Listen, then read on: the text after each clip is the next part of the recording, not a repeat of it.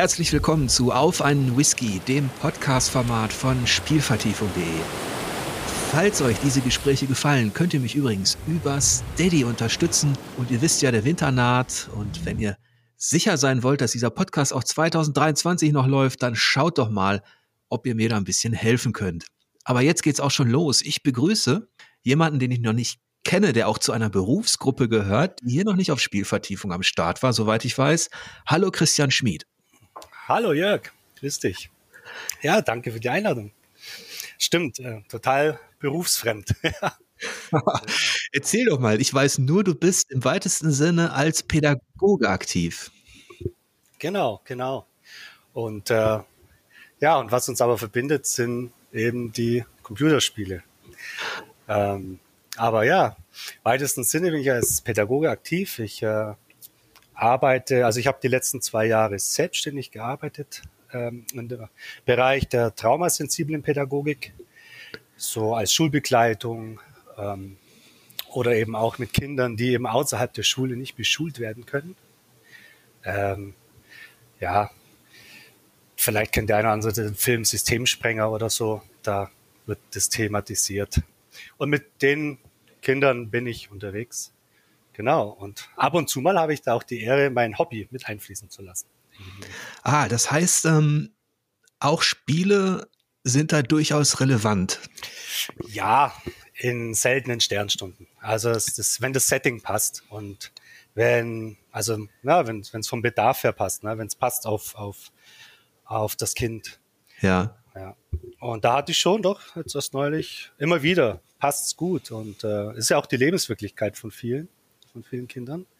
Und da habe ich halt dann auch so ein bisschen Ass im Ärmel, dass ich da dann im Gegensatz zu vielen Kollegen dann halt da eben auch weiß, um was es geht und äh, wie ich vielleicht da ansetzen könnte, um, ja, vielleicht sprechen wir darüber auch später nochmal, über Sucht, ne? bisschen von der Sucht wegzukommen, ne? von Me Mecha Spielmechaniken, die Sucht generieren und solche Sachen. Ne? Wir haben uns ja kennengelernt, so im Kontext erinnere ich mich, so in dem E-Mail-Verkehr. Ich habe mal eine Kolumne geschrieben, die hieß Das Spiel der große Heiler. Ja, da habe ich versucht, so ein bisschen, du hast ja jetzt erwähnt, dass du, wenn ich das richtig verstanden habe, auch im, im Bereich Trauma und so aktiv mhm. bist. Das sind ja, wenn man das jetzt erstmal so hört als Laie, so die Schattenseiten, also das, was einen bedrückt, äh, was einen wirklich äh, psychologisch auch, ähm, was einem nachhängt, da können wir gleich nochmal konkret drauf mhm. eingehen. Mhm.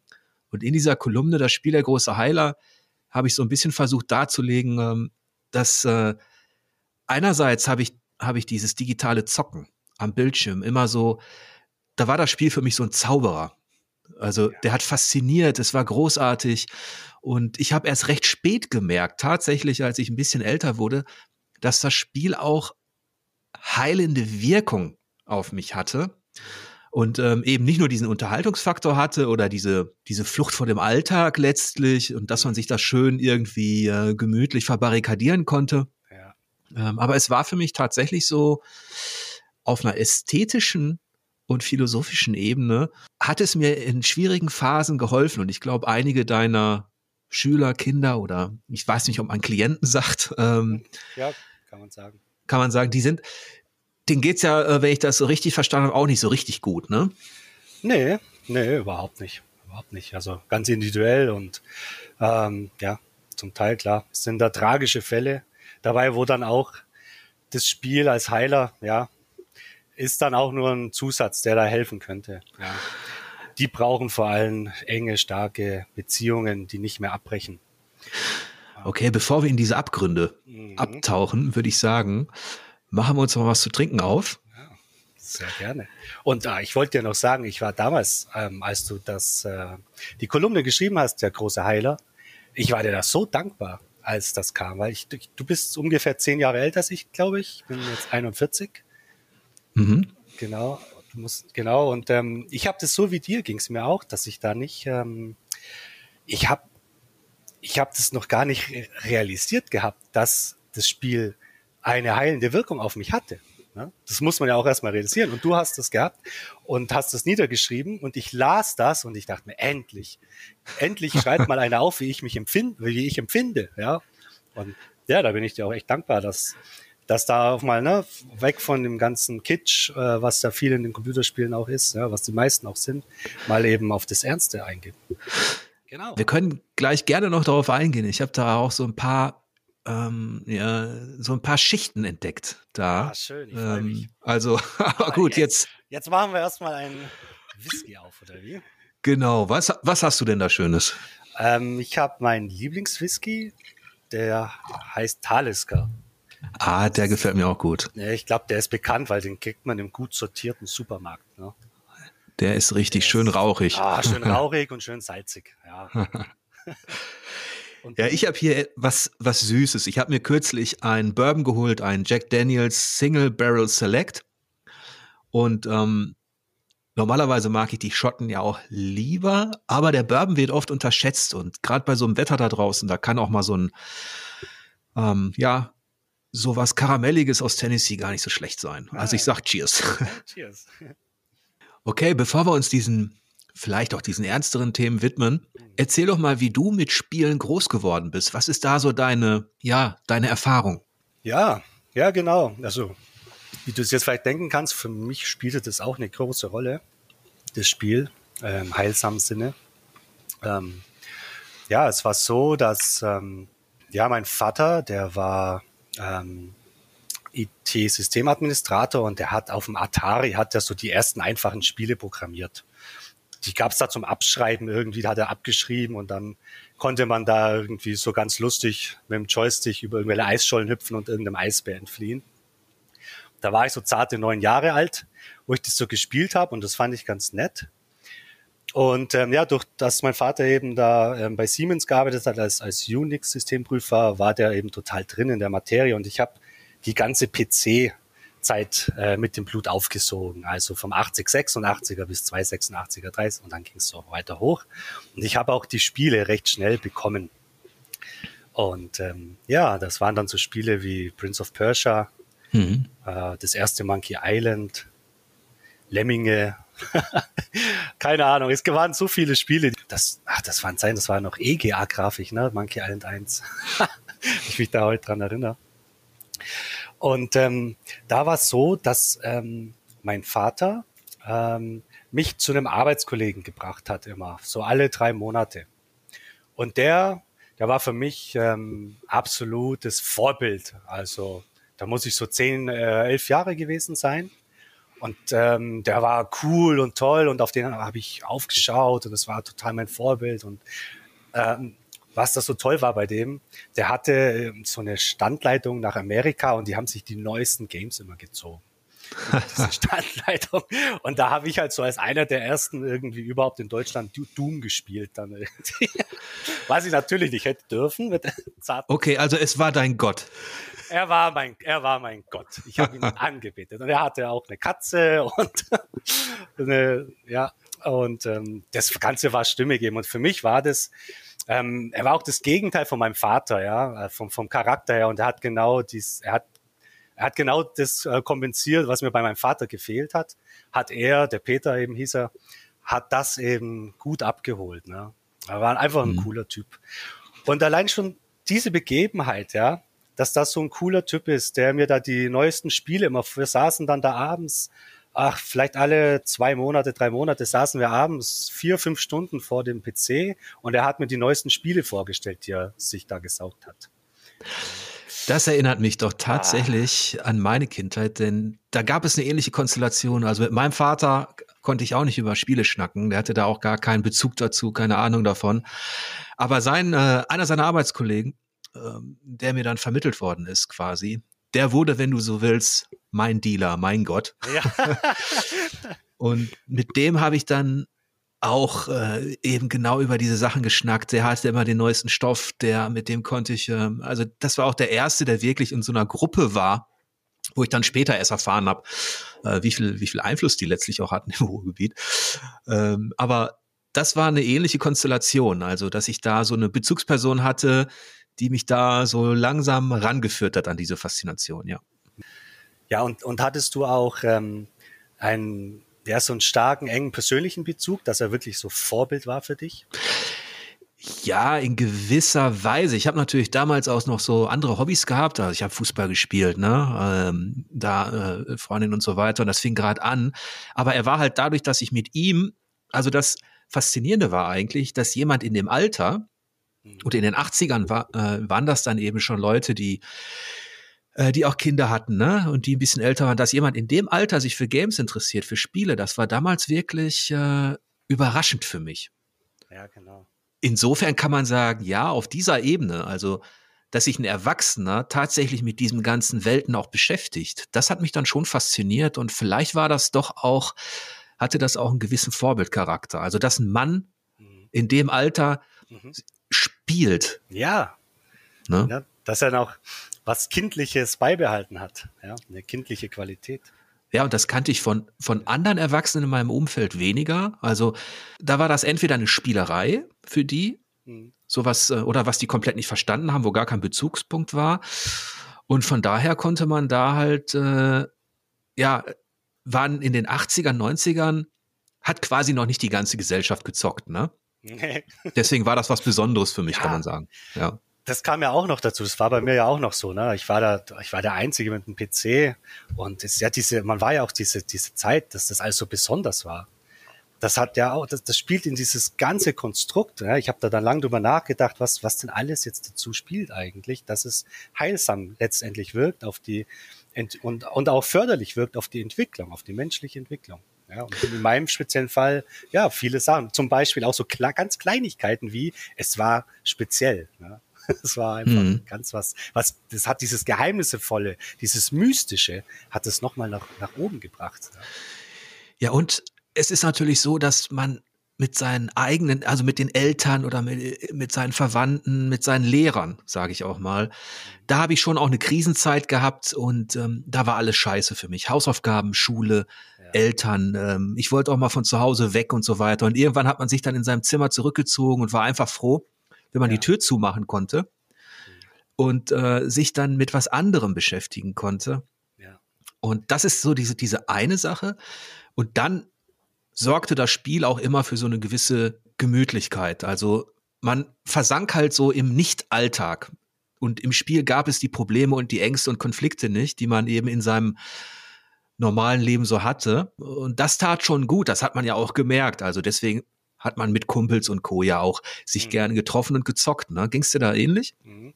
Ja, später dann, später dann. Mhm. Ähm, ganz am Anfang hatte ich nicht so einen Freundeskreis, der da gern mitgezockt hätte. Immer nur mal sporadisch.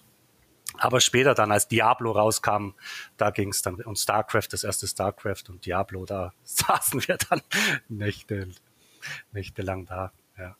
Genau, aber anfangs noch so, wo ich bis zum ja, 15. Lebensjahr habe ich eher so für mich gespielt und da waren, da habe ich jetzt noch Erinnerungen eben an äh, Monkey Island vor allem, wie mich dieser Guybrush Threepwood, ja, ähm, also so von meinem Wesen her, ich bin empfindsam, ähm, sensibel, haben ein empfindsames, sensibles Wesen. Ich kann auch leider deswegen also ich muss bei Spielen wie Last of Us oder sowas mal schlucken, ob ich, ich würde so gern spielen, aber ich weiß nicht, ob ich's, ob, ob, ob mir das gut tut, weil es, äh, ja, ich muss mal das noch mit mir ausmachen. Ich habe es vorzuspielen.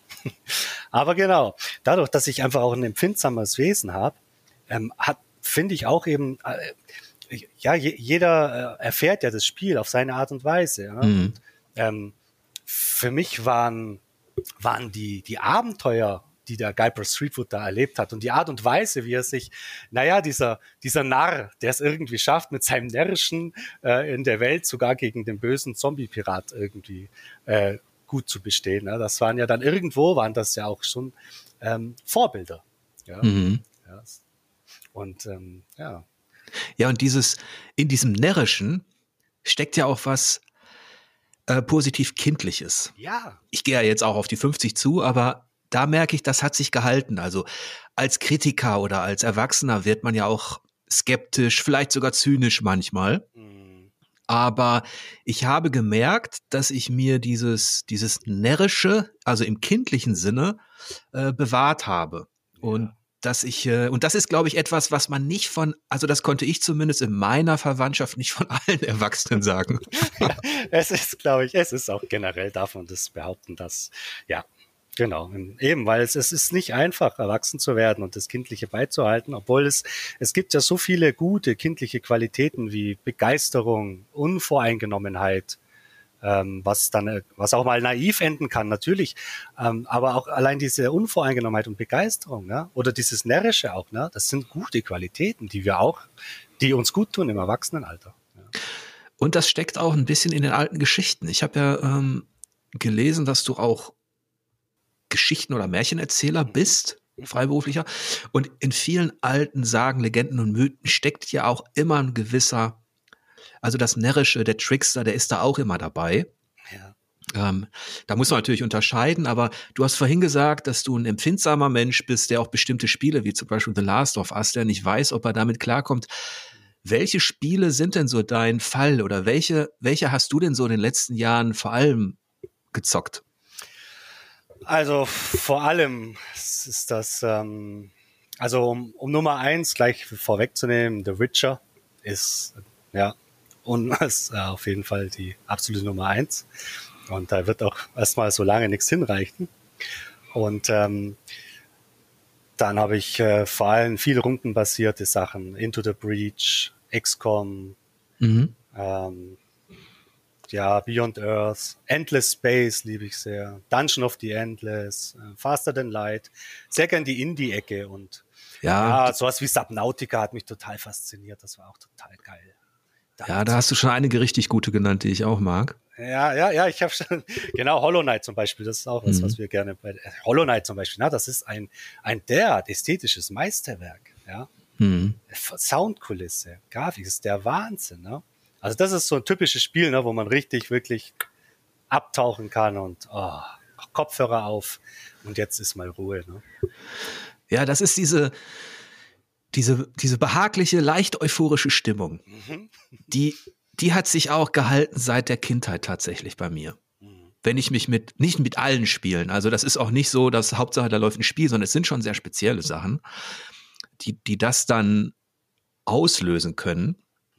Und das ist etwas, was ich, was ich immer empfunden habe, aber was ich nicht ganz analysieren oder erklären konnte, also inwiefern sich das auswirkt auf mich. Mhm. Ja, das ist eben, das sind, inwiefern, das ist auch schwer zu erklären. Man kann das, das ist total schwer zu erklären, weil es ist auch so komplex. Also der Carl Gustav Jung eben, ja, sehr, sehr bekannter Psychoanalytiker, der hat ja die Archetypen erfunden. Ja, und die Archetypen sind in jeder Geschichte, in jedem Märchen drin. Unter anderem auch, wie wir gerade sprachen, vom Narr. Der Narr ist ein Archetyp. Und ähm, all diese Archetypen, die es da gibt. Ja? Ich glaube, zwölf Stück waren es. Ähm, und die kommen wirklich in allen Geschichten vor. Ja? Ob das jetzt die Grimms Geschichten sind oder ob das in The Witcher ist oder in Hollow Knight, ist gerade egal.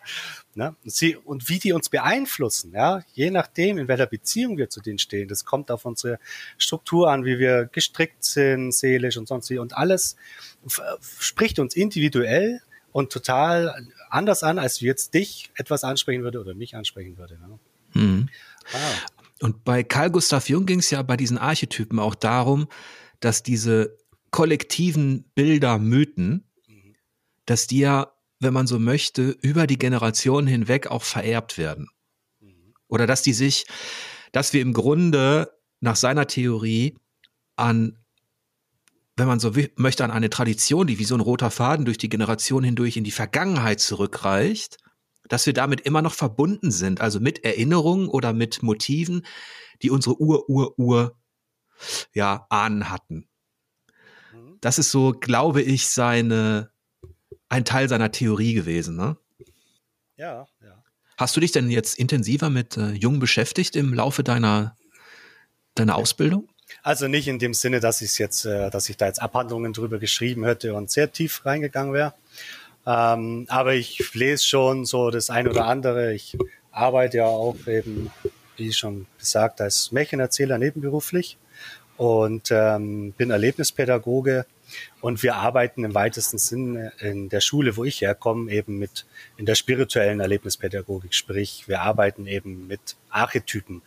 Wir arbeiten mit äh, Ritualen, mit äh, alten Ritualen, ähm, wie zum Beispiel Schwitzhütten, ähm, oder im, ja, es, es klingt ganz einfach und äh, bisschen äh, eigenartig, wenn man das immer ausspricht, ne? aber einfach im Kreis zu sitzen mit einer Mitte, ein Feuer in der Mitte und ähm, eben ein, ein Gathering zu halten, eine Zusammenkunft zu halten ne? und auf eine Art, auf eine rituelle Art und Weise. Und du arbeitest ähm, dann mit Schulklassen und Jugendgruppen. Ja, genau. Also ich habe Schülertrainings, da kommen dann eben manchmal eben Schulen auf uns zu und sagen, wow, äh, wir haben unsere Klasse nicht mehr im Griff, wir brauchen mal hier ein bisschen irgendwas, könnt ihr uns helfen und dann können wir gucken, ob wir denen helfen können. Und hier und da passt dann eben so ein Ritual ganz gut. Ne? Ach, und dann kommt die ganze Klasse zu dir? Nee, ich komme zu denen. Oder wir gehen raus. Am besten ist, wir gehen auch raus. Also am, am besten ist, wenn man wirklich effektiv arbeiten möchte, und das machen zum Glück sehr viele, fünf Tage raus in eine Schwarzwaldhütte, Selbstversorger und ähm, dann erstmal Handy zu Hause lassen und mal Reset machen. Und dann kommen wir mit Schwitzhütten und Arbeit mit den Elementen. Ne? Und könntest du vielleicht beschreiben für alle, die das jetzt noch nicht erlebt haben oder nicht, nicht, nicht so kennen, ähm, äh, wie das dann wie das dann abläuft. Also ist das dann so, dass sich quasi aus der Not heraus so eine Schule an, an euch oder an dich richtet und sagt, hey, wir haben hier Probleme, da stimmt die Chemie nicht mehr oder geht's wirklich Richtung, äh, also da, da ist es schon eskaliert, Richtung Gewalt und so? Mhm. Mal so, mal so. Also das ist ganz unterschiedlich. Ähm, bei dem Verein, wo ich jetzt das mache und meine Ausbildung gemacht habe, da ist äh, das Hauptgeschäft ähm, die ganz klassischen Klassenfahrten, wo man fünf Tage eben eine Klassenfahrt macht. Ähm, das ist auch im Bildungsrahmen so verankert. Die Schulen müssen in Baden-Württemberg das hier auch so machen. Hm. Genau, da also einmal ähm, im Gymnasium und auf Realschulen auch, ähm, auch zweimal während der ganzen Schullaufbahn. Ähm, aber dann gibt es eben auch die Schülertrainings, wo dann gezielt die ähm, tatsächlich die Schule auf uns zukommt, uns äh, durch Hören und Sagen und ganz oft eben das Netzwerk da am Start und sagen, hey, die sind gut, die machen einen anderen, die haben einen anderen Ansatz, die gehen mit den Kindern raus mal in den Wald, ja, lassen das Handy zu Hause und äh, arbeiten bedürfnisorientiert. Äh, wir mhm. machen da keinen, wir arbeiten nicht so, okay, wir wissen jetzt, dass wir am Montag klettern gehen mit denen und am Dienstag machen wir eine Schützhütte. Nein, wir mhm. arbeiten da ähm, wirklich ganz bedürfnisorientiert. Was braucht's gerade im Moment? Ja, das ist interessant, dass das in Baden-Württemberg, ähm, wenn ich dich richtig verstanden habe, schon Teil des Plans ist. Mhm, ja, das ist Teil des Plans, ja. Dass unabhängig von irgendwelchen Eskalationen oder ähm, Radikalisierung ja. Ja. jede Klasse, wenn man so möchte, einmal im Jahr äh, oder einmal im Laufe ähm, der, der Schuljahre äh, so etwas macht. Mhm, ja. ja, kann man loben. Also auf jeden Fall. Es sollte noch mehr sein, meiner Meinung nach. Weniger Beschulung. Ähm, sowas bräuchte es jedes Jahr eigentlich. Und hast du vielleicht eine Anekdote oder eine Geschichte, an, an der man erkennen kann, dass es, äh, also inwiefern das wirkt oder funktioniert? Ähm, du meinst jetzt ähm, speziell auf die Erlebnispädagogik? Ja, wenn ich mir so vorstelle, es gibt ja, also zumindest früher war es so in der Klasse immer die gleichen letztlich Machtverhältnisse oder also ich sage jetzt mal ganz platt, du hast den Streber, du hast den Bully, du hast den, ne, du, du hast den, der sich nicht integrieren möchte, du hast, du, du hast den Mitläufer und all diese Typen, die ja vielleicht in sich auch kleine Archetypen sind. Genau. Ähm, hast du da vielleicht ähm, irgendeine Geschichte parat? Habe ich eine Geschichte, aber am besten verknüpfen mit der Computerspielewelt. Oder wie, wie reagieren diese diese Schüler, zum Beispiel, du hast erzählt, ihr macht einen Kreis und ein Lagerfeuer. Mhm. Und ähm, dann muss ja irgendwas passieren. Ähm, und mhm. ähm, also wie reagieren die, die, die Schüler Absolut darauf? Absolut dankbar. Absolut dankbar. Die Kinder sind total dankbar, wenn ein Raum geschaffen wird, wo offen und ehrlich gesprochen wird. Die lieben das die lieben das. Es ist nämlich so, dass wir Erwachsenen im Alltag und so eben eine Maske aufhaben, nicht ehrlich miteinander sind, ganz ne, die meiste Zeit. Und ähm, das ist in so einem rituellen Kreis, ähm, wird das gebrochen. Also da wird dann eben, es werden Abmachungen getroffen, wie zum Beispiel, dass eben nichts nach außen dringt, was jetzt besprochen wird. Ähm, es, es gibt Intentionen und Absichten, an die wir uns alle halten, die werden dann eben vorher in in aller Gediegenheit eben mit den Kindern ausgemacht. Da geht es dann um sowas wie vom Herzen zuhören, vom Herzen sprechen, sich kurz halten und nur die Essenz sprechen. Ähm, mhm. Und spontan sprechen ist sehr wichtig, nicht seine Rede vorbereiten. Das ist sehr, sehr wichtig. Was vor allem, wenn ich denke, wenn wir den Kreis mit Erwachsenen machen, das fällt Erwachsenen am schwersten. Ne? Nicht die, oh Gott, was sage ich, wenn ich drankommen sollte? Jetzt waren da zwei interessante Punkte. Mhm. Äh, zum einen hast du den Begriff äh, Erwachsene, die eine Maske tragen, erwähnt. Mhm. Das erinnert mich tatsächlich wieder an Karl Gustav Jung, denn bei ihm habe ich zum ersten Mal gelesen, dass der Begriff Person, mhm. wir sind ja oder wir bilden uns ein, Persönlichkeiten zu sein, besonders individuell zu sein, aber dass der Begriff Person bedeutet ja im Griechischen Maske. Ja. Und wir legen in unserem Alltag unterschiedliche Masken auf, je nachdem, ob wir im Beruf sind, ob wir privat sind oder was weiß ich wo. Also, ähm, dass man sich dessen bewusst ist, dass man auch eine gewisse Rolle spielt nach außen. Mhm. Das habe ich zum ersten Mal bei, bei Jung gelesen. Und der zweite Punkt, den ich mir notiert hatte, wenn man an so einen Sitzkreis denkt und Leute, die sich öffnen. Und jetzt könnt ihr alles sagen, hat man sofort dieses aus den Filmen, dieses also vor Augen, da sitzen Leute im Kreis und hallo, ich bin der Tom und mir ist folgendes Schreckliches passiert. Wie läuft das denn bei den, bei deinen Jugendgruppen und Schülern ab? Weil ich kann mir auch vorstellen, dass sie ja auch eine gewisse Hemmschwelle erstmal haben. Mhm, ja, ein, selbstverständlich. Ähm, das läuft dann, ähm, also ich führe die viel an Thema, das nennt sich dann Topic äh, im Englischen, also da wo ich das, da wo wir das lernen, das kommt aus Los Angeles, Amerika, da heißt das Council.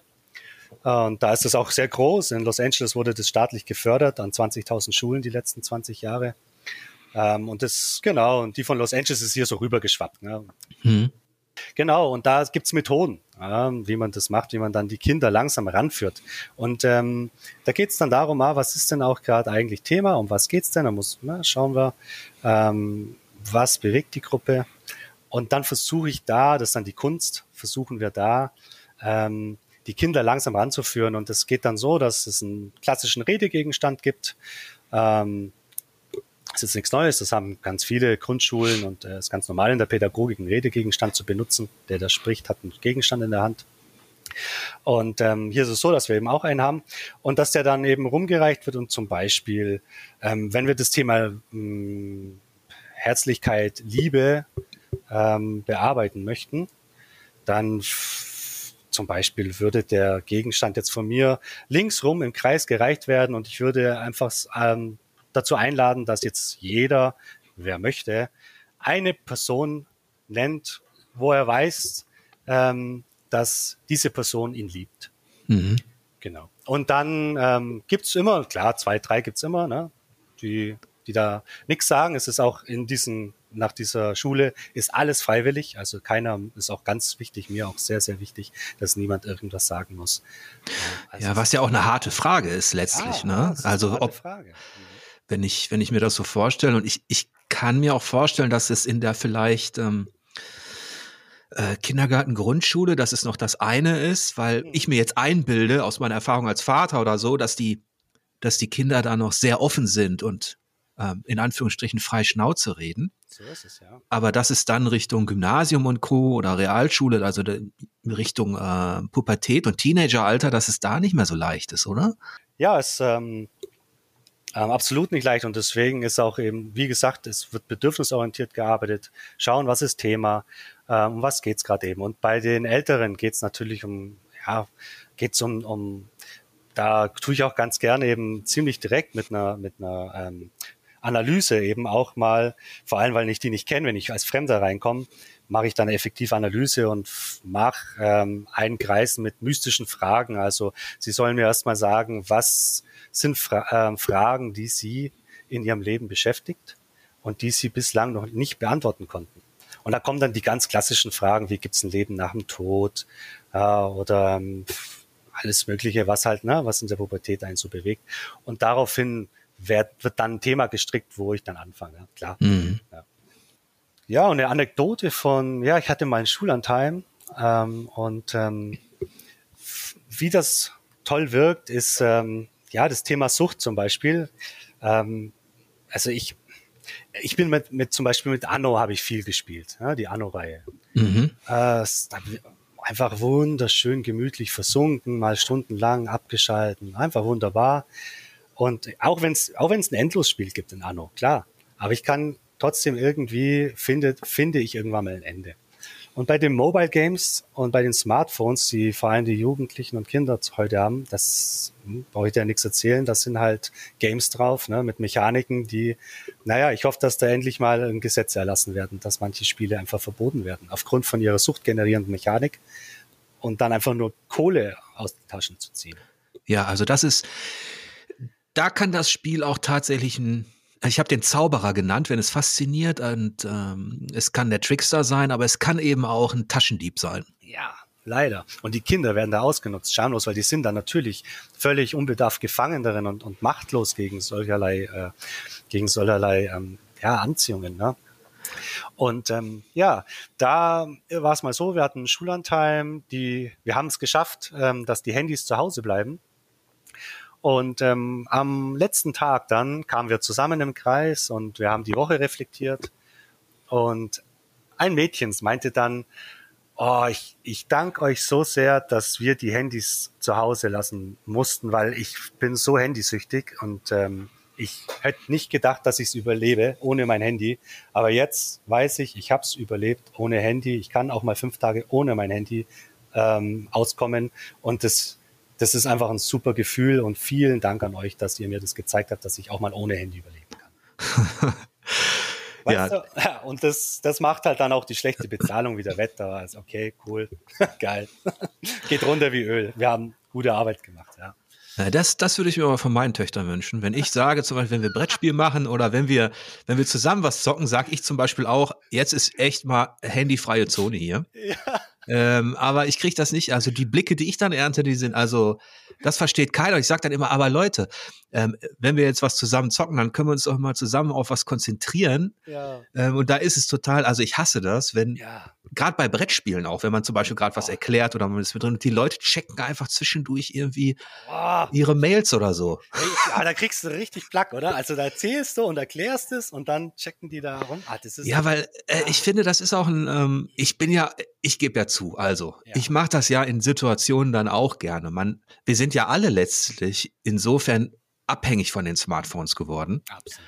Ähm, da nehme ich mich nicht aus, aber ich merke auch, dass das ein gewisser Fluch ist, weil der nämlich dafür sorgt, dass man sich eben nicht mehr wirklich fokussiert. Also, und ähm, ich habe das zum Beispiel gemerkt, wenn man produktiv sein will, wenn man sich auf eine Arbeit konzentriert, äh, sei es ein Text, eine Grafik, e, egal was, hm. dann ist es ganz essentiell für mich, dass ich bestimmte Ablenkungen einfach ausschalte für den Moment. Ja, also es ist natürlich auch unheimlich nützlich. Also hätte man mir mit, mit 12, 13 so ein Smartphone gezeigt, ja. dann hätte ich wahrscheinlich gesagt, das ist irgendwie, das hat Gandalf erfunden, keine ja, Ahnung. Genau, was ist, wo bist du? 100 Jahre in der Zukunft. Oder? Ja, und gib mir das und ich würde es nicht mehr hergeben. Das wäre mein, Schatz, das wäre mein Schatz gewesen. Ja, auf jeden Fall. und jetzt ist es so, dass man, dass man natürlich auch merkt, dass es uns also die, die Auswirkungen des Smartphones, das können andere Leute, die mehr, mehr darüber wissen, besser erläutern, aber auf unser, auf unsere Gewohnheiten, auf unsere Psyche, die sind schon stark. Wahnsinnig stark. Völlig unterschätzt auch. Auch all das YouTube, der Algorithmus, wie uns das beeinflusst, die Smart, ist total heftig. Wir leben in einer heftigen Zeit, auf jeden Fall. Und hast du denn konkret jetzt tatsächlich die Leute da mal gefragt, was die so spielen? Gehst du dann ins Detail, wenn du merkst, ähm, da, es ist ja auch so, ich, ich mag diese ganzen Mikrotransaktionen auch nicht, ich verabscheue das regelrecht. Mhm. Weil ich aber weiß, dass das im Grunde, dass das Spieldesign sich nur darum dreht, wie kann ich die Leute dazu bringen, dass die möglichst viel Geld ausgeben. Und das ist etwas, das widerspricht eigentlich der Pionierzeit und dem, wie Spiele entstanden sind. Ja. Aber hast du denn mal konkret einen Fall gehabt, wo jemand dann so süchtig war, auch, dass, dass es dann auch finanzielle Probleme gab? Ähm, nee, jetzt, ähm, ich hatte keinen konkreten Fall, wo es dann finanzielle Probleme gab ähm, bei einem Kind, bei einem Jugendlichen. Aber eben, wo jetzt zum Beispiel, ähm, wovon wir jetzt gerade sprachen, dass wir das Handy zum Beispiel äh, in bestimmten Situationen, in denen es gesellschaftlich angebracht ist, dann nicht mehr weglegen kann. Ja, solche Situation hatte ich. Ne? Und da ist dann eben auch diese Sucht, ja, diese suchtgenerierenden Spiele, die da total die Kinder fesseln, ähm, die spielen da eine Rolle. Ne? Und ja, da hatte ich einen Fall, wo ich dann gesehen habe, hey, ja, einfach das, hat dann so in, in krassen, aggressiven Verhalten geufert. Ne? Also die ganze Biografie muss ich jetzt nicht sagen, aber es war dann so, dass er nicht mehr beschulbar war und dass ich ihn dann eben hatte außerhalb der Schule. Und ähm, ich habe mir dann gedacht, ah, ich, ich will ihm das auch nicht nehmen. Ich kenne das ja, ja, dieser der mhm. Spieler als faszinierender, begeisterter Zauberer und so. Ja, ich, ich kenne das. Ja, was ich will es ihm nicht nehmen. Was mache ich? Ja, und dann okay, ich, ich versuche irgendwie ihn auf die gute Seite zu, der Macht zu bringen und habe mit ihm zusammen ein PC-System zusammen äh, gebastelt und ähm, dann Anno installiert und ihm Anno gezeigt.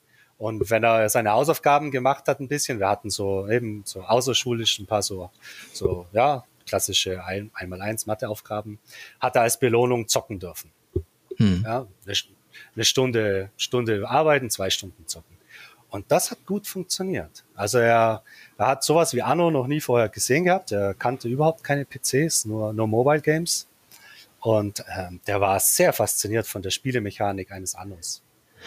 Ja, das ist doch mal eine Kulturleistung tatsächlich, die du da vollbracht hast. Ja, danke. Denn da, da rechnet man ja gar nicht mit, wenn man sich so mit, wenn man da aufgewachsen ist, wie wir jetzt oder so mit den Spielen. Da, man rechnet ja gar nicht damit, dass da vielleicht eine Generation gar nicht über diesen Tellerrand dieser, dieser Abzock-Games hinausschauen kann. Ja. Oder dass sie gar keine anderen Erfahrungen gesammelt haben. Das ist ja etwas, wo man gar nicht mit rechnet. Ja, und es tut so weh, das mit anzusehen auch. So, ah, Gottes Willen, es gibt so schöne Spiele da draußen. Die sind, die sind wertvoll, die Spiele. Und da bin ich auch dann, da habe ich dann drüber nachgedacht, was macht ein Spiel eigentlich wertvoll? Warum Spiel, warum spiele ich ein Spiel? Ja, auch jetzt als Erwachsener noch. Und äh, als Erwachsener kam mir dann auch die Antwort irgendwann, weil wir früher sowas wie Diablo, Hack and Slay, geh rein, klar, aber heutzutage wird mich das nicht mehr befriedigen, einfach nur Hack und Slay. Ich brauche mehr. Und das ist das einzige, die einzige Antwort und das einzige, was ich bislang gefunden habe, ist, es ist die Geschichte. Es ist die Geschichte, die mich in den Band zieht. Mhm. Das, deswegen ist auch The Witcher ist für mich äh, absolutes Nonplusultra. Die Art und Weise, wie das, wie da die Geschichte äh, erzählt wird, ist einfach sensationell. Ich hatte ja diese, diese Schichten erwähnt, ne?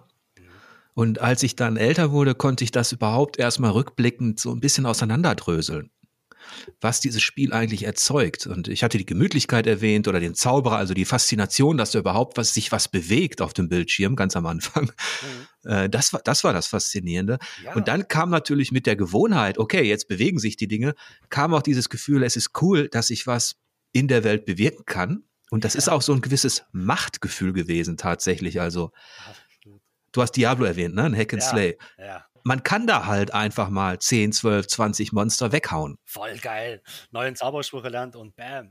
ja, genau. Also da ist also auch dieses, dieses Machtgefühl. Man kann irgendwie cool sein in einer Welt und wird vielleicht nicht so beurteilt, wie jetzt von seiner Klasse, von seinen Eltern, von seinen Schulnoten. Also man, man kann was schaffen innerhalb dieser digitalen Kulissen und Umgebungen. Und das fühlt sich gut an. Das macht einen vielleicht auf eine gewisse Art auch stolz dass man ein Level abschließt, dass man einen Boss legt und so weiter. Ja. Und das ist das, absolut. Und, und deswegen sind Computerspiele auch so groß, weil sie ersetzen ein uraltes Ritual, und zwar Initiationsrituale. Die waren früher in, in den alten Kulturen immer, immer präsent. Wenn man zum Erwachsenen wurde in der Pubertät, gab es ein Initiationsritual in jeder Kultur. Und die gibt's heute auch noch in leider abartiger Form, ne? sich wegsaufen in der Disco und so. Leider, schade. Äh, es gibt aber auch die, ähm, naja, zum Beispiel, na, in den ganz alten Kulturen weiß man auch heute noch, wenn man guckt, es gibt, ähm, sie sind auch mit Brutalität gespickt, ne? Mhm. Und mit einer bestimmten Aufgabe, die ich meistern muss. Ja? Und meistens ist es auch etwas sehr, sehr Unangenehmes. Aber danach ist man erwachsen. Und dieses Initiationsritual steckt auch in Computerspielen. Ja. Ich weiß noch, wie ich in Death Space damals gezockt habe. Ich bin ja echt ein Sensibler eigentlich. Ja, ich habe schnell Albträume. Aber Death Space hat mich damals so in den Bann gezogen, weil es auch mein Genre ist, Sci-Fi. Ich mag gute Sci-Fi. Und das war auch so von der Mechanik, mir hat das so reingezogen, auch die, die, die Atmosphäre war so dicht. Und obwohl ich wirklich echt richtig, ich konnte das nur am Tag spielen. Nachts ging gar nicht. aber am Tag habe ich dann Death Space und ich habe mich da durchgebissen, habe Blut und Wasser geschwitzt, aber ich war danach auch wirklich, war so geil. Ich bin stolz, ich habe dieses krasse Game geschafft. Ja, und das war auch echt ein Horrortrip im wahrsten Sinne des Wortes. Und war das deshalb ähnlich oder vergleichst du das deshalb mit einem Initiationsritual, weil es dein erstes, in Anführungsstrichen jetzt radikale Horrorerlebnis war? Mm, nee, ich vergleiche es deswegen. Ich, ich würde es auch sogar verallgemeinern. Ähm, die Initiationsrituale sind ja dazu da. Wir, wir die Gemeinschaft, also da ist eher die Gemeinschaft noch, ja, das ist nämlich ähm, was sehr Wirksames, das fehlt beim Computerspiel. Ähm, die Gemeinschaft ist Zeuge ähm, in den alten Kulturen, wie man zum Beispiel rausgeht. Es gibt eine bestimmte Aufgabe. Keine Ahnung, heutzutage in Papua-Neuguinea springen die mit den Lianen irgendwie Bungee-Jumping nach unten und es kann sein, dass ein richtig das Fußgelenk ausgehebelt wird und so. Ne? Also es keine schönen Sachen. Ne? Da gibt's alle möglichen in unterschiedlichen Kulturen und ähm, ähm, beim, beim Computerspiel ist es ja auch so, ähm, dass du jetzt zum Beispiel, ach, ich bin jetzt, ich habe euch, ich, ich schaue ja so neidisch auf euch, wie ihr Elden Ring alle feiert, ja. Und vor allem auch du, ne? Du feierst dann äh, Elden Ring ab und uh, und ich würde so gern mitfeiern, aber ich habe ich habe einfach diese Frustrationstoleranz nicht. Ich, ich, ich krieg Plack, wenn ich zum, zum 50. Mal gegen dieses Monster einfach nicht bestehe. Ja, da kriege ich irgendwann mal, hau ich das Ding vor Frust hin. Und ich bin auch leider kein sehr guter, geschicklicher Spieler. Und ja, ähm, aber du, weißt du, wenn es ist ja dieser Stolz, ne? Und dieses, ich schaffe das, ich hab's geschafft. Und da gehst du raus eben, und das ist auch beim Initiationsritual. Du kommst zurück und wirst gefeiert. Du hast es geschafft. Ja, du warst jetzt fünf Tage nackt im Wald, ja, und hast da überlebt ohne Essen, nur mit ein bisschen Trinken diese Initiationsrituale, die, die gab es ja in allen Kulturen, auch bei diesen wichtigen Übergängen im Leben. Mhm. Vom Mädchen zur Frau, vom Junge zum Mann. Ja. Das ist so diese erste Schwelle. Ja, und genau. da gibt's immer verschiedene äh, äh, Rituale ähm, und so weiter. Und dann gibt's ja danach, wenn man dann erwachsen ist, kommen dann vielleicht weitere Initiationsrituale. Ähm, meist geht's darum, dass der Mann dann eben auch zum Krieger wird. Mhm. Oder dass, dass, dass die Frau ein Kind bekommt. Oder dass, ähm, äh, dass man irgendwelchen Kulten beitritt oder sowas. Und das ist schon interessant, dass du das so ein bisschen mit den, mit den, mit den Spielen vergleichst. Und ich überlege gerade immer noch, ob ich da irgendwelche guten Beispiele finde. Also zum Beispiel, wenn du jetzt ein Life is Strange spielst, ich weiß nicht, ob du es gespielt hast, mhm. aber Life is Strange 2 zum Beispiel. Ja, das war ja ein typisches so, na, das, das zu bestehen. Ja, das war eine typische Heldenreise. Der, der Karl Gustav Jung spricht ja da von Heldenreisen. Das sind Heldenreisen an sich, diese. Und wir, wir, wir übernehmen ja extrem immersiv, wie kein anderes Medium das kann. Das kann kein Buch und kein Film. Ja? Ähm, ein Videospiel bin ich so eingezogen und ich spiele den alter Ego. Und jetzt habe ich gerade God of War angefangen. Endlich mal habe ich es äh, hab gepackt und ähm, bin jetzt, na, ja, keine Ahnung, bin ganz am Anfang noch erst sechs Stunden gespielt. Aber ich ahne auch, dass die Story ne, in die Richtung geht. Ja, da ist der Vater mit den Jungen. Und es sind ja, es geht ja immer um diese, es ist immer eine Heldenreise. Ne? Es geht immer darum, etwas zu bestehen. Und dadurch, dass ich ja immersiv mich ja mit fast schon verkörpere mit ihm, ja, weil ich da ja total gespannt am Gamepad hänge und mit, mit, mit allen, mit fast allen Sinnen angesprochen werde mhm. erlebe ich das ja mit. Ich erlebe seine Initiation mit. Das ist meine, ja, das, deswegen verbinde ich das. Ja, okay. Ich, ich habe mal überlegt, wo es vielleicht in meiner Vergangenheit einen Moment gab, den ich damit vergleichen könnte. Und es war tatsächlich in der Pommesbude, mhm. als es noch die Arcade-Automaten gab. Ja. Ähm, die gab es vor allen Dingen halt auch im Ruhrgebiet eben in Pommesbuden. Und da war so eine Art Initiationsritus, wenn man an, bei einem bestimmten Spiel, das hieß Mooncrester, ah, wenn man das gezockt hat, wusste man, in der Highscore standen die, ja, man, man war ja selber so ein, so, so, so ein Pimpf irgendwie, elf, zwölf Jahre alt, ne, 13, keine Ahnung. Und dann gab's halt schon die großen Typen, die waren halt 16, 17, die hatten, die hatten halt schon eine Freundin, die hatten schon Geschlechtsverkehr, die hatten, die hatten halt ein Moped oder so. Ja. Und äh, da war halt das Besondere, wenn man an diesem Automaten gezockt hat und die waren anwesend, Und du hast ja dieses beschrieben vorhin, dass die Gemeinschaft dabei sein muss, so ein bisschen, ne? Ja, es ist, es ist, fehlt oft beim Computerspiel. Es soll, ja klar. Ja, und wenn die dann aber in der Pommesbude waren, ja. also der Typ, der die Highscore hatte, und man hat sich an diesen Arcade-Automaten begeben und vor seinen Augen, ich übertreibe jetzt ein bisschen dramaturgisch, vor seinen Augen angefangen zu zocken. Das hat ihn erstmal nicht interessiert. Aber wenn man dann den ersten Level geschafft hat, ohne ein Leben zu verlieren, wenn man dann in die zweite Stage kam, ja. und äh, wenn man dann merkte, auf einmal bildet sich so eine Traube um einen herum. Ah und wenn man dann sich tatsächlich in der Highscore eintragen kann und vielleicht sogar den Typen, äh, wo man dachte, okay, an den reichst du nicht ran, weil der war damals für mich im Grunde oder für die anderen im Grunde Gott, ne? Also diese ja, Teenager, ja. die schon in der Disco waren und so. Ja, ja, genau. Äh, aber wenn man, wenn man das dann geschafft hat an diesem Automaten, und das waren halt eine Erinnerung, die werde ich nicht vergessen. Das war halt ein großes äh, Glücksgefühl und das war wie so ein Ritterschlag dann, wenn man sich in dieser Highscore eintragen konnte. das ist total, das ist, das ist doch ein super, super Beispiel. Ja, das wirst du niemals vergessen, ne? Wie sich, was, was das für einen ja auch bedeutet, ja. Ich ja, das ist, ja genau, das ist dieser Stolz, ne? Ja, Stolz. Äh, und, und, und wenn, wenn man, ich habe ja auch oft zu kämpfen, meine Freundin zum Beispiel, die hat äh, anfangs sehr argwöhnisch auf meine Computerspiele geguckt. Und ich habe mittlerweile gute Arbeit geleistet, vor allem dank Firewatch. Ja, Firewatch ist, finde ich, es war eins der besten Spiele, die man Leuten zeigen kann, die irgendwie mit Computerspielen nichts am Hut haben. Ja, es ist sehr, sehr gut, ja. Ja, und dann, hey, ich spiele einfach mal Firewatch, ja, und dann weißt du, um was es geht, was, warum ich fasziniert bin. Und die, die es machen, sagen dann, oh, jetzt verstehe ich dich. Und mhm. ähm, ja, bei meiner Freundin, ähm, ja, da ist das auch so. Und die, ist, Außenstehend so begreiflich zu machen, was das eigentlich bedeutet, ja, so äh, da sich äh, stolz erheben zu können und es geschafft zu haben, ne, zum Krieger zu werden. Ich habe ihn besiegt, ja, das ist einfach essentiell, ja, und das ist da, da wird es und das ist spielerisch und aber ernst. Und ähm, das Spielerische wird, wird eh ähm, total unterschätzt in der Gesellschaft. Total. Obwohl es eigentlich, äh, es ist eigentlich, auch in der Pädagogik, ähm, ist das Freispiel das größte, das höchste Gut, was immer da sein muss und wo die Kinder nicht gestört werden dürfen im Freispiel. Mhm. Im, Im, Spiel wird werden, ich, wie war das Piaget? Äh, Piaget hat hat die These aufgestellt, dass im Spiel wenn wir spielen, wenn wir anfangen zu spielen und das Spiel muss freiwillig sein, also frei sein, freiwillig und darf von außen nichts kommen. Ja.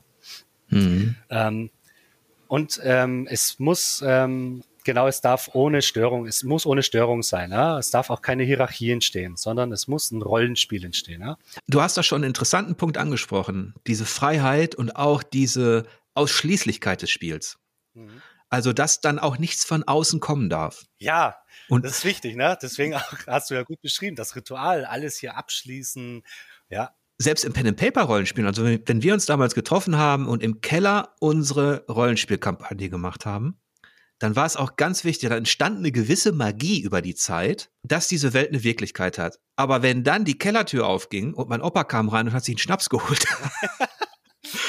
Tja und schaute noch so misstrauisch. Wir hatten dann da Kerzen an und saßen da so über, über eine Karte gebeugt. Mhm. Und für meinen Opa war das auch eine Welt, die kannte der gar nicht. Mhm. Also das ist wirklich was, der hat unter Tage gearbeitet, für den war das alles wirklich, oh, also okay. so, der holt sich einen Schnaps und, und schaut so und meint so, hör mal, was macht ihr da?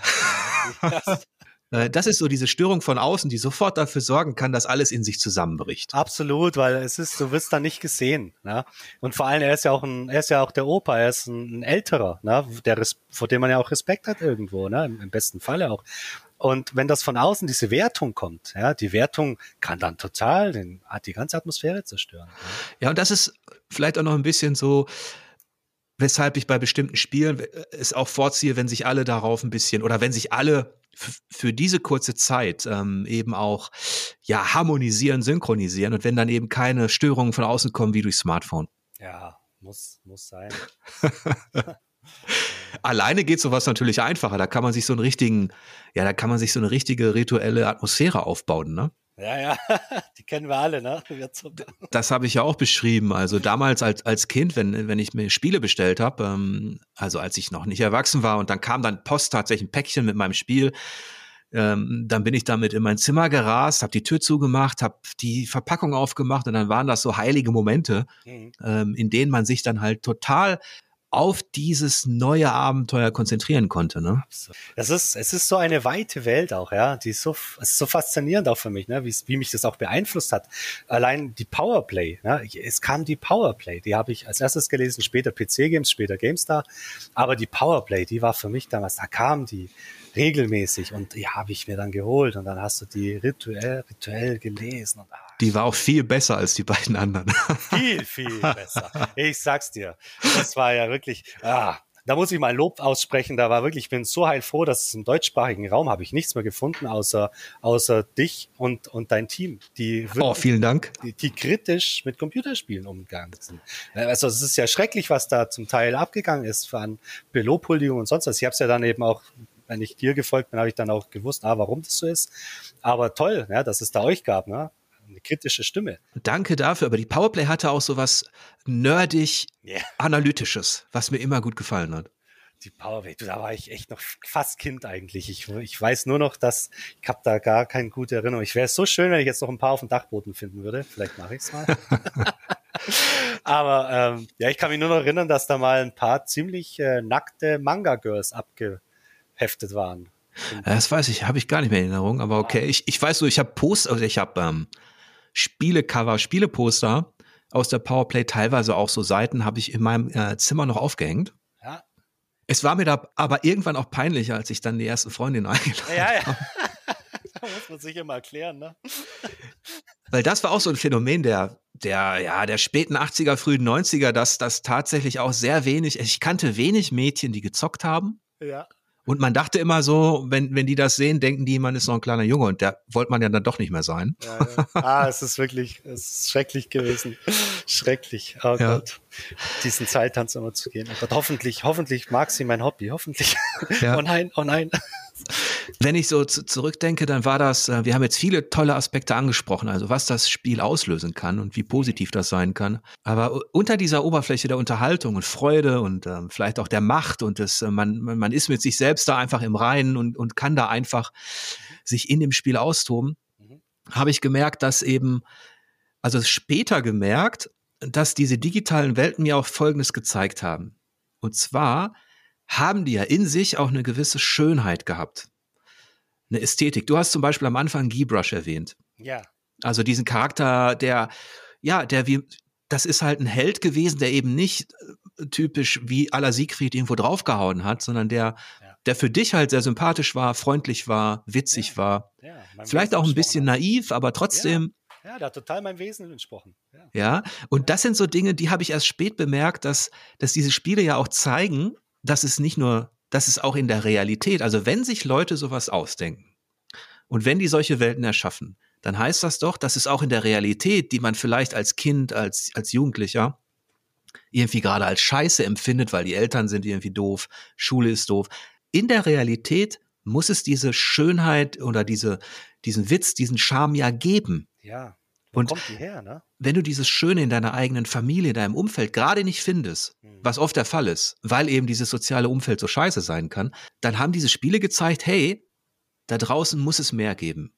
Und, und das war eigentlich das, was mich so ein bisschen geheilt hat dann, unbewusst. Absolut, absolut. Es ist, und, und dann, wenn das noch Spiele waren, die einen entführt haben in eine Rollenspiele zum Beispiel, ja, so, ähm, was waren das? Stonekeep oder Ultima Underworld, ähm, wenn man dann, dann noch so wirklich in der Wildnis irgendwie rumgewandert ist und ja, da ist, da ist diese Welt und irgendwie existiert die. Es gibt Hoffnung. Da, es, es gibt Hoffnung, ne? Ja, und ähm, du bist ja sehr geprägt von deinem Umfeld, von der Familie, von der Schule. Wenn die nicht in der Lage sind, ähm, in einem selbst diese Inspiration zu wecken und diese, diese Neugier auf was anderes zu wecken, dann haben das eben, ich meine, man darf jetzt nicht vergessen, das haben bei mir auch einige Bücher übernommen, also ähm, die, die da unheimlich stark waren, äh, angefangen mit dem Hobbit und so weiter, aber auch Science Fiction, die du erwähnt hast. Aber diese Rolle haben dann tatsächlich auch C64, Amiga und andere übernommen. Ähm, äh, die haben mir gezeigt, dass es halt da draußen mehr geben kann. Ja, ja. Und es gibt auch mehr. Ähm, zum Beispiel ähm, der, den Peter, den ich vorhin erwähnt habe, der mein Vorbild war, bei dem wir immer die Spiele ähm, gezogen haben über die Standleitung. Ähm, der war Bogenschießer, ne? Der war Bogenschütze und ich war bei ihm ab und zu mal Bogenschießen im Verein, ne? So lose für ein Jahr lang.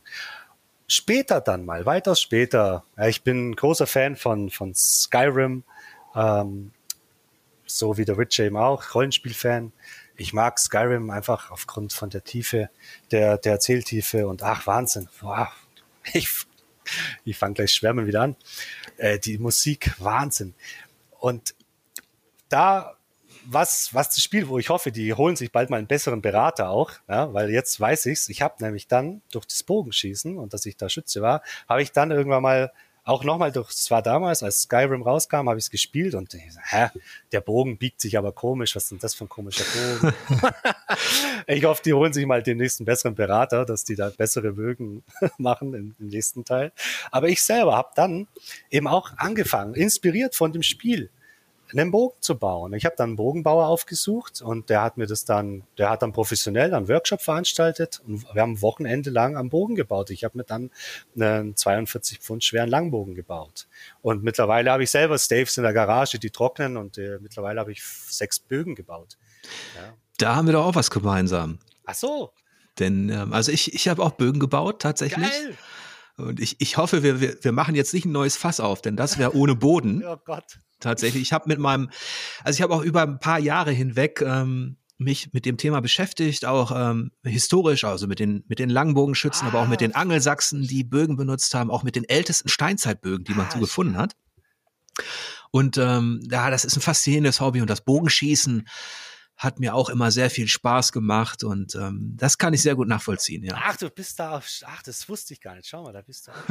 und mich hat's auch immer genervt in Videospielen, wie, ja. wie Hanebüchen der Bogen ah, da eingesetzt wird. Oder? Ist doch schrecklich. Also langsam.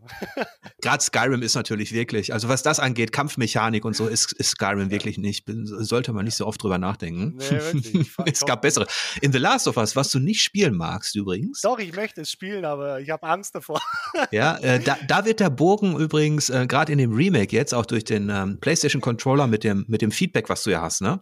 Also du spürst den Widerstand, wenn du die Sehne ziehst und so weiter. Du musst ein bisschen höher ansetzen, damit du triffst. Also da wird der Bogen ganz gut inszeniert.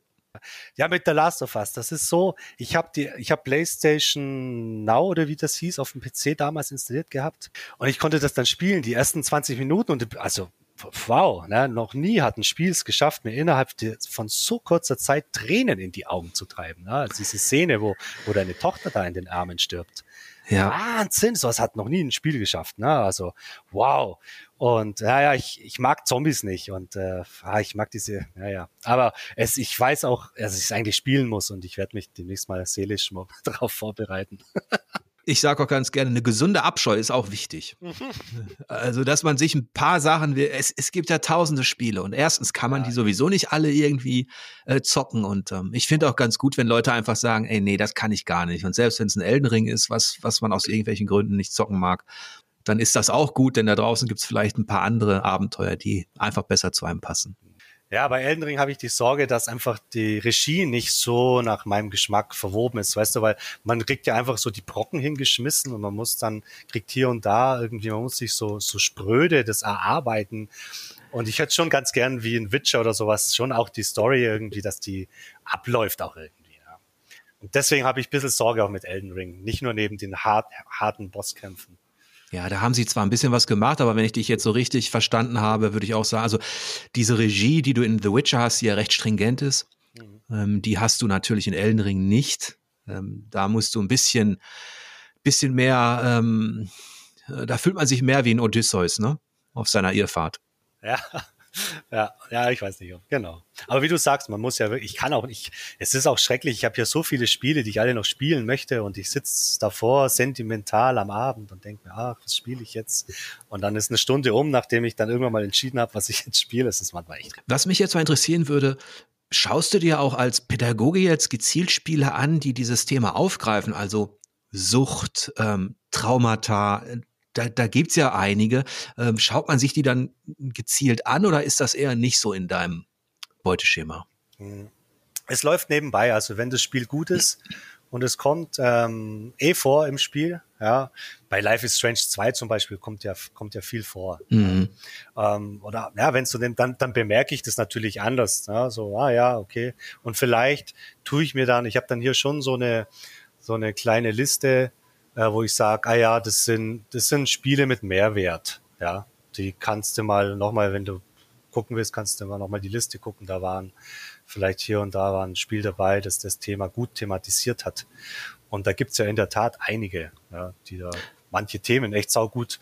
Äh, Mi Papi Io, ne, ging es ja um die Alkoholsucht. Ne. Ich habe es nicht gespielt, ich weiß nicht, ob das jetzt wirklich gut ist vom, vom Spiel her selbst, aber das, ne, das soll ist ja dafür gemacht worden. Ne? Ja, ich, ich habe es gespielt und ich kann es tatsächlich empfehlen, weil da dieses, ähm, also wenn dein, dein Vater durch den Alkohol zum Monster wird, und wie man das beschreiben kann, diese Entwicklung und wie sich das anfühlt, das hat Papo und Jo doch tatsächlich richtig gut hinbekommen, so dass ich sagen würde, man könnte dieses Spiel auch nutzen, um vielleicht jetzt mit äh, Jugendlichen oder so, die, wo ja ein Spiel so eine Brücke sein kann, ne? Mhm, absolut. Du kannst so viel wissen über, über Gewalt, Alkoholismus und, und Depression und du, aber es ist schwierig manchmal diesen Zugang zu finden zu den Leuten, die das dann wirklich erleiden und da kann ein Spiel so eine Brücke sein. Absolut, absolut. Und stell dir vor, wie so ein Spiel wirken kann. Ja, wenn, wenn jetzt derjenige, diejenige es in die Hände bekommt und sich einen geschützten Raum schaffen kann, die Türen, dass sich zumachen kann und dieses Spiel spielt. Ja, es kann richtig heilsam sein. Ne? Wo du vorhin erwähnt hast, ähm, dass du bestimmte Spiele wie The Last of Us, wo du nicht weißt, kannst du das jetzt spielen, weil es dann äh, vielleicht zu bedrückend ist wo dann für dich der Spaß nicht mehr entsteht, das hatte ich dann teilweise bei This War of Mine. Ah, ja. Ne, das ist ja ein Antikriegsspiel, wo zum ja. ersten Mal dieses, die Auswirkungen des Krieges in, wirklich in, in allen Facetten ähm, dargestellt wird. Jetzt Gott sei Dank nicht so plastisch, fotorealistisch, filmisch wie in The Last of Us. Mhm. Eher so ein bisschen, also ist ja so eine Perspektive, die so ein bisschen für einen Abstand sorgt, ne? Aber du bist da in deinem Bunker mit deiner Familie, deinen Freunden und mit den Leuten, denen du helfen möchtest und draußen ist der Krieg. Das sorgt dann auch manchmal für deprimierende Momente, wenn man vor so eine Entscheidung gestellt wird. Will man jetzt selber töten da draußen, damit man Nahrung für seine ähm, Verwandten äh, äh, heranschaffen kann. Und wen lässt man sterben, wen nicht? Also dieses ähm, This War of Mine hat doch hat auch diese Fratze des Krieges gezeigt, die sich auf alles auswirkt. Ja, und das ist ja überhaupt kein Spiel mehr dann, ne? Es ist nicht im Sinne ein Spiel, wo ich mich unterhalten lässt, sondern es ist ja wirklich eine Konfrontation mit einem ziemlich heftigen Thema. Ne? Ja, tatsächlich. Es hat natürlich spielerische Momente, so ein Ressourcenmanagement und so weiter, aber es ist eben nichts, was in erster Linie auf den Spaß ausgerichtet ist, mhm. Aber dadurch erreicht es auch wieder, sage ich mal, so eine gesellschaftliche Reife, die ja auch Literatur und Filme haben. Die sind ja auch nicht immer auf den Spaß ausgerichtet. Mhm. Die können ja auch sehr lange nachhallen, indem sie eben ja ähm, einfach ähm, äh, den Finger in die Wunde legen. Ne? Ja, ach, was freue ich mich, dass, äh, dass äh, die ganze Branche derart gewachsen ist. Ja, das ist schön. Schön, ja. Ist gut, gut, dass es solche Spiele auch gibt. Ne? Also ich, ich hab's, ich hab's hier auf der Platte, aber ich hab's nicht gespielt aufgrund der heftigen Thematik, ja. Ja, und da ist man natürlich auch sehr wählerisch dann letztlich. Ja, ja und ich auch und ich auch schon weiß, was ich empfinden werde. Also ich weiß, was auf mich zukommt bei der War of Mine. Ich habe Rezensionen gelesen, ich ja, darum geht's und ja, von daher ich, ich kann mir auch vorstellen, was mich erwartet. Daher ich, ja, und sowas braucht man ja auch nicht immer, wenn es einen dann runterzieht. Ja, eben. genau. Ja. ja, ich mag auch eher die tatsächlich die klassischen Abenteuer. Da bin ich immer noch ein Kind geblieben. Ich, ich mag so ein bisschen auch letztlich dieses heroische, ähm, ja, wenn das, äh, wenn man irgendwie merkt, dass dass dieses Abenteuer auch, wenn man es schaffen kann, wenn man was gewinnen kann, ähm, wenn man was bewirken kann und ähm, das ist dann doch schöner, als wenn man, wenn man merkt, dass, dass, dass letztlich am Ende nur äh, ja der Terror oder der Horror wartet. Ne? Und apropos, da wollte ich dich was fragen. Ähm, du hast ja mitbekommen, es gibt ja jetzt diese NFTs, ja, wo man irgendwie die Dinge ähm, einzigartig machen kann, die digitalen.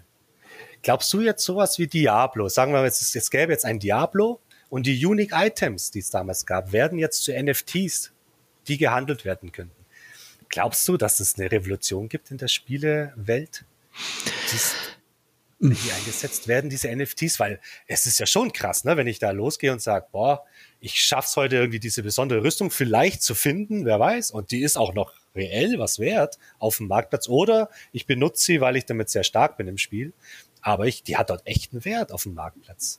Glaubst du, es wird was für Auswirkungen? Hast du da schon drüber nachgedacht? Ich mag die Verbindung zur realen Welt nicht. Mhm. Ich mag die Verbindung auch zum, zum Kapital nicht. Ja. Ich, ich hasse es in Spielen, äh, deswegen Mikrotransaktionen hatten wir darüber geredet, wenn da so ein Shop ist oder so. Ich hasse es. Ich, ich mag Spiele, die für sich immanent äh, eine Fiktion, ein Abenteuer erzeugen.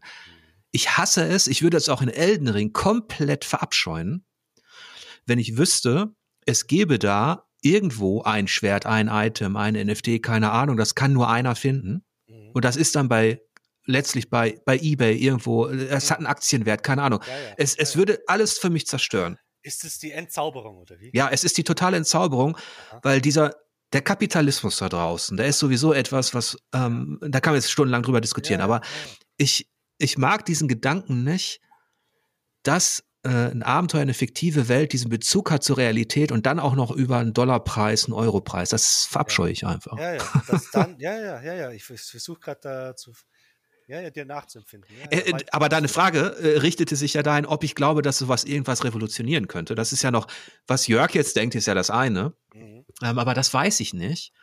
Ähm, es, es gibt ja auch Dinge, wenn die einmal in der Welt sind, also so nach dem Motto, die Geister, die ich rief, dann kriegst du die nicht mehr raus. Und ich weiß nicht, inwiefern das schon bei NFTs und Co., inwiefern das jetzt unabhängig von meiner persönlichen Meinung schon letztlich ein äh, etwas ist, womit man sich beschäftigen muss. Keine Ahnung. Ja, ja, es wird kommen, auf jeden Fall, auf jeden Fall. Das ist nicht aufzuhalten. Das ist Monetarisierung, da, da läuft der Rubel. Also es ist, das ist der, das ist ja, ja, das sind ja auch Ubisoft und so sind ja auch ziemlich stark. Äh, die haben ja da auch schon ähm, Forschung und Programmiercrews, die da eben zusammen mit diesen Blockchain. Ja, ich habe so eine trotzige, ich weiß auch nicht, woher das kommt, so eine komplette Abscheu gegenüber allem, was da eingreift. Ähm, mhm. Dabei ist ja, mir ist schon bewusst, natürlich ist das auch ein großer Markt. Ja. Ähm, aber ich, ich hoffe, dass sich das Spiel so eine gewisse Eigenständigkeit und ähm, ja, nicht Jungfräulichkeit, das ist es natürlich nicht, aber wie soll ich sagen, dass es eine Tabuzone gibt. Ja, ja. Ja, ich verstehe. Ja, es ist der, es ist, wird die Brücke hergestellt, ja, der Link zu dieser echten Welt. Und dann auch noch mit, mit, mit Kapital, ne, mit Wert. Und das zerstört ne? Ich verstehe schon, ja. Es, es verliert dann den Zauber. Es, ja. ja, und ich stecke jetzt aber auch nicht so in dem Thema drin. Ich weiß nicht, ob du dich da weiter mit beschäftigt hast. Mhm. Ja, ich bin schon ein bisschen drin in dem Thema, vor allem im Bitcoin. Ähm, das hat mich beschäftigt, weil das ähm, hebt sich immens ab zu den ganz anderen Zockereien und das andere ist wirklich nur ich einfach ein Startup und wie, wie generiere ich Kohle und Bitcoin ist da komplett anders. Deswegen ja, bin ich schon ein bisschen drin. Aber ich habe auch ein bisschen Ethereum nebenbei, weil ich weiß, es wird auf jeden Fall Markt bekommen. Ja. Aber das wäre nochmal ein eigenes Thema für sich, glaube ich. Auf jeden Fall, das ist ein eigenes Thema. Ja. Und da bin ich auch aktuell der falsche Ansprechpartner, weil ich mich da gar nicht auskenne. Ja. Ähm, aber es hat also bis äh, bis hierher war das ein, äh, ein tolles Gespräch, finde ich. Ja, schön. Und ähm, Sag mal, oh Gott, wie lange sprechen wir denn schon? Also es ist jetzt knapp über eine Stunde. Aha. Aber ja, ich bin froh auf jeden Fall, dass, dass man mal diese Perspektive auf das Spiel noch mal so ein bisschen betonen konnte. Schön. Also wenn ich, wenn ich damals halt was gezockt habe, wie The Bard's Tale oder so, oder auch ein Zelda oder, oder aktuell auch ein Elden Ring, das ist das letzte Beispiel tatsächlich, das aktuelle. Mhm ähm, dann habe ich immer das Gefühl, da blitzt so ein bisschen das, das Schöne, Faszinierende, Erhabene auf, dass es da draußen auch gibt in der Welt. Was, was man vielleicht manchmal nicht sieht offensichtlich, weil man eben in seinem Alltag, seinem Umfeld Sorgen hat und Nöte hat und auch vielleicht auch, ähm, ja, das nicht mehr so erkennen. Aber Spiele können helfen zu sagen, okay, Leute, da draußen gibt es mehr als nur das, was euch gerade so bedrückt. Und das ist eine schöne Sache fast ein wunderschönes Schlusswort, oder? Aber ich, ich wollte, genau, ich wollte, ähm, was, ich hatte noch eine Frage gehabt. Mhm. Du hattest jetzt nicht wirklich ein Spiel erwähnt, wo du jetzt sagtest, ah, das war auch ein, der Charakter, da gab es einen Charakter, der, der war fast ein Vorbild für mich. Mhm. Gab, weiß nicht, ob es da was gab, aber da war mein, mein die Frage, die da, daraus folgt, wäre eben, ob es eben sowas wie dadurch, ja, durch, ähm, durch Vorbilder, ja, entwickeln wir ja Empathie. Und da ist die Frage, ob nicht dann eben Computerspiele, das ist eine, eine These, eine weit hergegriffen, aber ähm, führen Computerspiele dann nicht auch oder können nicht auch zur Empathiebildung führen? Weil, sie eben dieses, dieses Vorbild, also ich weiß nicht. Ähm naja, sie ähm, schon, denn Computerspiele sprechen ja genau sowas auch an. In bestimmten Situationen erwarten sie ja von dir eine Reaktion. Wie verhältst du dich? Also, und meist ist es ja so, dass Computerspiele in der Hinsicht noch positiv gut sind, wenn man das so möchte, also moralisch ähm, äh, wertvoll in Anführungsstrichen, indem sie ja das schon ähm, das, das Ehrenvolle, das Gute äh, belohnen. Mhm. Also nicht, es gibt natürlich auch Gegenbeispiele, ne? ganz klar. Ja, ähm, aber es ist schon so, dass ich zum Beispiel dieses Pathetische, dieses, ähm, dass es wichtigere Dinge gibt als deinen eigenen Nutzen, als dein eigenes Kapital, als deinen eigenen Gewinn. Ja. Das haben schon vor allem einige Rollenspiele sich auf die Fahnen geschrieben. Aber dann darf man auch nicht vergessen, das Ganze wurde auch wiederum konterkariert, denn gerade Diablo mhm. ist zum Beispiel für mich, wo letztlich auch, eigentlich spielt man den Kapitalismus. Ja, ja, das, ja, ja also das ist, äh, fette Beute, alles ja, platt machen. Alles. ähm, ich ich mache mich stark, ihr seid mir egal. Ja. Ähm, also ich übertreibe jetzt ein bisschen. Nee, aber okay. Ich bin gerade gleichzeitig froh, dass irgendwie spricht es ja dann auch für die Weiterentwicklung, dass mich das nicht mehr anspricht, auch das Spiel. ja, es ist natürlich auch, als, soll, als Spiel ist das natürlich auch ja. legitim. Weil sowas kann natürlich auch Spaß machen. Absolut. Ne? Also das ist, ich wollte nur sagen, ähm, weil du meintest Vorbildcharakter und so weiter. Hm, das können Spiele schon erfüllen. Mittlerweile ist die Vielfalt aber so enorm, dass ich auch glaube, dass ähm, Jugendliche oder so, die du erwähnt hast, dass man darin einfach auch so versinken kann, dass man gar nicht mehr sieht, was es am Ende des Horizonts noch so gibt. Hm. Weil so viel einfach da ist. Es ist viel da. Ich ja. kann nur hoffen, sie zocken die guten Spiele da draußen. Wie ein Death Stranding zum Beispiel. Die Szene, das, die Szene am Strand, wenn du vor die Wahl gestellt wirst. Aber ich glaube, das dürfen wir nicht spoilern. Ah, genau. Ja. Das ist eine Szene, wo ich sage, wow. Ähm, ja, nicht spoilern, aber das, das ist, das, wo, da kam ja die Empathiebildung, ne? Diese, ja. Ähm, ja, das könnte sein, dass solche Szenen tatsächlich in den ein oder anderen so ein Moment der, der Aufhellung, ja? jetzt will ich nicht sagen Erleuchtung oder so, aber vielleicht so ein Moment der, ja, so eine kurze Aufhellung von, ah, so. Ich glaube ja, dass äh, man sagen kann, dass das Spiel letztlich, egal was es, was es, was es inszeniert, man darf ja auch nicht vergessen, dass zum Spiel auch letztlich das böse Spielen gehört. Dass du das Chaos erlebst, dass du die dunklen Seiten der Macht quasi erlebst, ja. dass du Dinge tust, die du eben im Alltag nicht tun kannst. Du kannst gewalttätig sein, du kannst Leute töten, ja. äh, du kannst klauen, du kannst, also GTA ist ja das Paradebeispiel dafür. Mhm ähm, dass es auch voll cool und unterhaltsam sein kann, wenn man eben, äh, wenn man eben Gangster ist. Ja. Ähm, was ich sagen will, ich glaube, je nachdem, welcher Mensch das spielt, welche, welcher Hintergrund das spielt, ergeben sich dann eben äh, Verstärkungen oder nicht. Weil wenn du ohnehin in dir selbst, in deinem Charakter etwas, ich sag jetzt mal, ich übertreibe jetzt, was Brutales hast, äh, oder etwas äh, Menschenverachtendes, ich gehe jetzt mal auf die negativen Seiten, dann wirst du dir eher Spiele suchen oder an Spielen Spaß haben, die genau das verstärken. Ja, selbstverständlich. Ja. Also ähm, äh, von daher kann ich mir vorstellen, dass so ein Charakter eben, egal wie viel gute oder ähm, pädagogisch wertvolle Spiele es da draußen gibt, das wird auf ihn nicht wirken. Nee, natürlich nicht. Ne? Ne, also genau, ja. ich wollte nur noch mal betonen, dass es möglich ist eben, ne? tatsächlich, dass so eine Empathiebildung möglich sein kann. Ne? Ich habe es jetzt noch nicht hundertprozentig durchdacht, aber aus meiner eigenen Erfahrung schwant mir doch schon. Klar. Ja, ich, ich sehe das auch eher optimistisch. Ähm, und ich gehe auch eher davon aus, dass ein Spiel auch bestimmte bestimmte Wertungen, bestimmte Situationsentscheidungen überhaupt erstmal anbieten kann, die sich vielleicht unterscheiden von den Erfahrungen, die man in seiner eigenen Familie gerade macht, in seinem eigenen Umfeld oder so. Ja, ähm, ja. ja das ist gut gesagt. Ja, genau. ja, also das kann, ich bin da eher auch, wie gesagt, ähm, äh, positiv gegenüber diesem Medium eingestellt und äh, äh, sehe da im, im, im Zweifel sehe ich da eher die Chancen und Perspektiven. ja, Christian, zum Abschluss ähm, unseres, unseres Gesprächs würde mich mal interessieren, auf welche Spiele freust du dich eigentlich, die so in Zukunft kommen? Also, da steht schon ziemlich weit oben ähm, die neue Elder, das neue Elder Scrolls, wenn es denn irgendwann mal kommt. Mhm. Und auch, äh, wie heißt das neue von Bethesda? Stargate? Starlink? Starfield. Starfield, Starfield. Darauf freue ich mich auch sehr, wie das wohl wird. Ja, ist ja schon auch mein Genre. Und ah, ich, ich hoffe, dass irgendwann mal wieder was von Subset Games kommt, ne? so ein genialer FTL oder Into the Breach. also ich sehe schon, wir haben einiges gemeinsam. Ich freue mich auch auf diese Sachen. ja, also das sind doch mal ähm, zumindest schöne Perspektiven. Ich hoffe, ihr hattet ebenso viel Spaß mit diesem, mit diesem Gespräch, mit dieser Diskussion wie wir beide. Und wenn ihr mögt, unterstützt mich doch über Steady, damit ich diesen wöchentlichen Podcast auch nächstes Jahr noch anbieten kann. Am Ende wünsche ich euch wie immer lange Spielzeit und angenehme Bosse. Bis demnächst.